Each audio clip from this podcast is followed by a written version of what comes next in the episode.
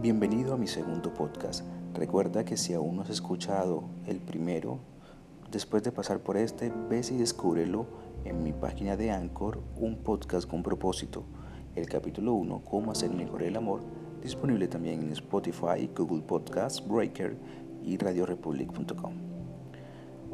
El podcast que hoy les traigo lo he titulado Crisis o Oportunidad.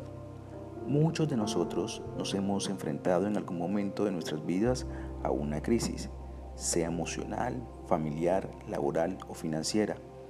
Hoy más que nunca, esta palabra, crisis, parece ser el común denominador en todas nuestras conversaciones. Hoy vivenciamos uno de los hechos más difíciles de la humanidad, donde solo los más fuertes, los que sean resilientes, lograrán salir adelante en cualquier ámbito de la vida.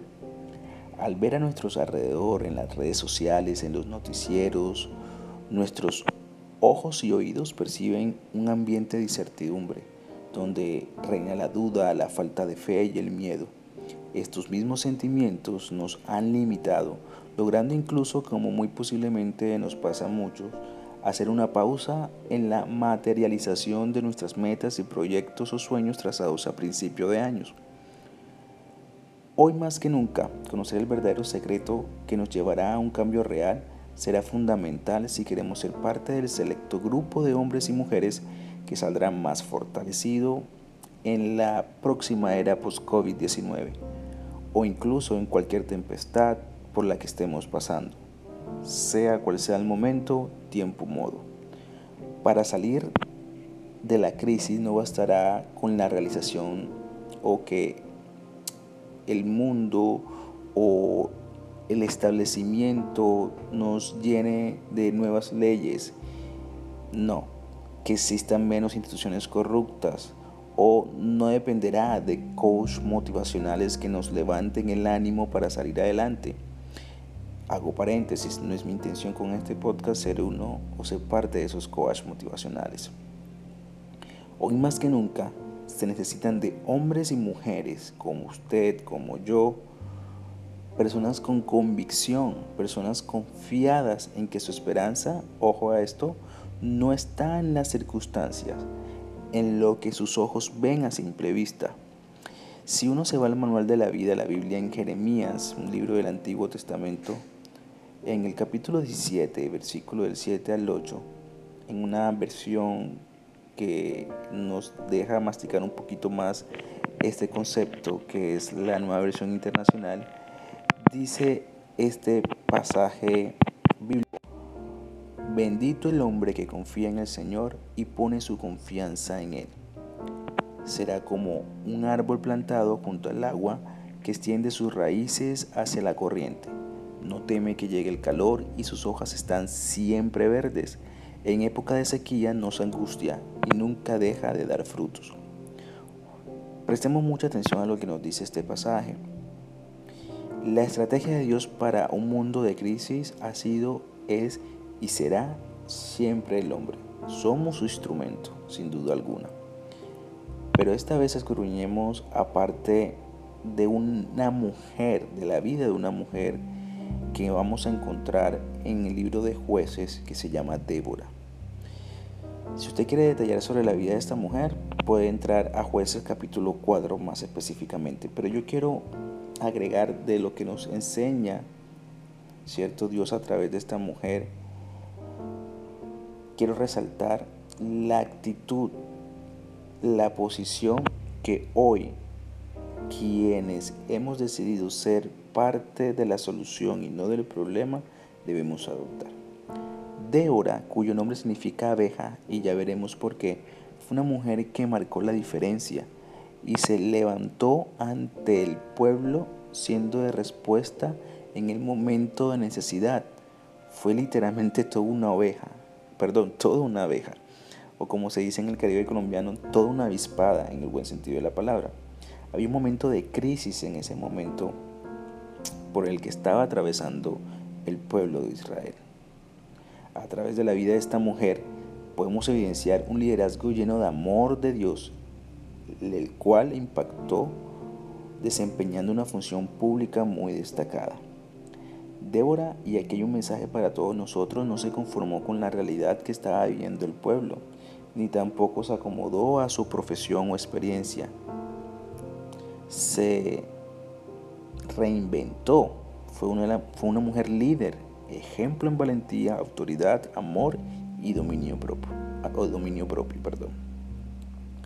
¿Quiénes de nosotros nos encontramos en un área de confort y de pronto, ¿cierto? Nos movieron la butaca, como, nos, como se dice coloquialmente, y nos tocó quitarnos esas anclas que nos ataban a un pasado marcado por el yo estoy bien así, nada me va a pasar, ¿cierto? Mi seguridad está en el trabajo. Eh, y nos llevó prácticamente esta situación a todos a descubrir nuevas habilidades, nuevas oportunidades de negocio. El secreto real para poder triunfar está en la búsqueda genuina de Dios. Escuchen bien esto. El secreto para poder triunfar está en la búsqueda genuina de Dios. Solo así, el convencido en la intimidad convencerá a multitudes. Siguiendo con Débora, ella nos da otro ejemplo de búsqueda de Dios al leer todo Jueces capítulo 4. Su sabiduría, fortaleza y fe la llevaron a transmitir grandes convicciones a los demás. Y vamos a ver ahora, digamos, el antagónico de Débora, el caso de Barak, un hombre que se mostraba miedoso ante lo que estaba viviendo y dudoso de poder obtener victoria ante la batalla, y que en medio de sus temores le pidió ayuda a Débora, quien pues eh, accedió a acompañarlo. La certeza de esta mujer sobre la victoria que tendría frente a la lucha contra Císara en ese momento la afirmó a ella como una líder, como una profeta y madre de vencedores en Dios. Ahora, preguntémonos, Reflexionemos por un momento. ¿Cuántos Barak hay en nuestro camino que están esperando de una palabra de aliento?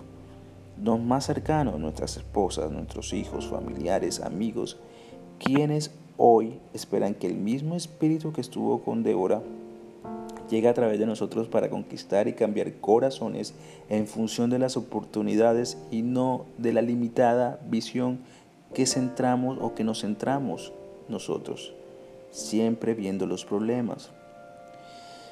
Ahorita que hablamos de esto, Dios me lleva a recordar un momento de mi vida el año pasado en un congreso de tendencias tecnológicas y marketing al que asistí en Bogotá con unas compañeras, con unas amigas de trabajo. Y en ese momento nos reíamos ante la exclamación de uno de los speakers que él con voz enérgica nos motivaba con su particular acento eh, de extranjero, intentando hablar en español, y decía esta siguiente frase que en su momento nos causaba mucha risa, pero era por el tono como lo mencionaba. Él decía, es aquí, es ahora, es hoy. Pues bien, ahora un poco más eh, serios, no puede ser más diciente esta frase. El tiempo es ahora y lo único que necesitamos para enfrentarnos a las dificultades es la ayuda del Espíritu de Dios, es tener disposición de ser esos profetas como Débora, que predecimos nuestro futuro, que nos convirtamos tan apasionados que aún al dormir podamos ver sueños, que podamos visionar y ver, y ver más allá de las circunstancias que nos están mostrando nuestros ojos. Así nos lo ratifica uno de los profetas menores en el libro que lleva su mismo nombre, específicamente en el capítulo 2, versículo 8. Y dice, y después de esto derramaré mi espíritu sobre toda carne y profetizarán, y profetizarán perdón, vuestros hijos y vuestras hijas, vuestros ancianos soñarán sueños y vuestros jóvenes verán visiones no conformarnos como lo aprendimos de Débora es muy importante. Y Pablo nos lo recuerda en Romanos 12.2. Él dice allí, no os conforméis a este siglo, sino transformaos por medio de la renovación de vuestro entendimiento para que comprobéis cuál sea la voluntad, la buena voluntad de Dios agradable y perfecta. Dios siempre querrá lo mejor para nosotros. Y aquí vamos concluyendo nuestro podcast. Lo que vivimos hoy no es producto de un castigo divino, como muchos afirman con vehemencia. Es la cosecha que el mismo hombre ha venido sembrando. Sin embargo, debemos tener seguridad que son en estas situaciones donde todas las condiciones están dadas para ver la mano de Dios, para que la crisis se vuelvan oportunidades. La fortaleza de un hombre está en su fe, pero la fortaleza de un hombre de fe está en el Espíritu Santo, que es la misma presencia de Dios. Todos estamos llamados a ser como Débora y dejar de acomodarnos o esquematizarnos como Barak. ¿Lo recuerdan? Aquel hombre que se mostraba miedoso ante las situaciones, ¿cierto? Que estaba viviendo, como muchos de nosotros podemos estar ahora. Dios necesita hombres y mujeres que estén dispuestos a batallar la crisis más dura, dispuestos a ser aquellos que experimenten que lleven los demás o que lleven a los demás refrigerio, descanso, multitud de gozo y prosperidad. A esto hemos sido llamados, a la vida de fe, no a una vida de altibajos y emociones. Seguramente no será fácil si lo hacemos en nuestras fuerzas. La clave está en descansar en Dios y dejar que Él actúe en nosotros como verdaderos instrumentos de paz y de cambio. Este ha sido todo nuestro podcast del día de hoy. Espero que le hayan gustado. Sigan pendientes. Cada semana vendrá un podcast nuevo. Les recuerdo nuestro primero de cómo hacer mejor el amor y este de crisis y oportunidad para que meditemos en él. Una vez terminada usted ahí en su intimidad, ore delante de Dios y reflexionen sobre lo que Él le pudo haber hablado a través de este podcast. No siendo más, mi nombre es Henry Palencia, nos vemos en una próxima oportunidad.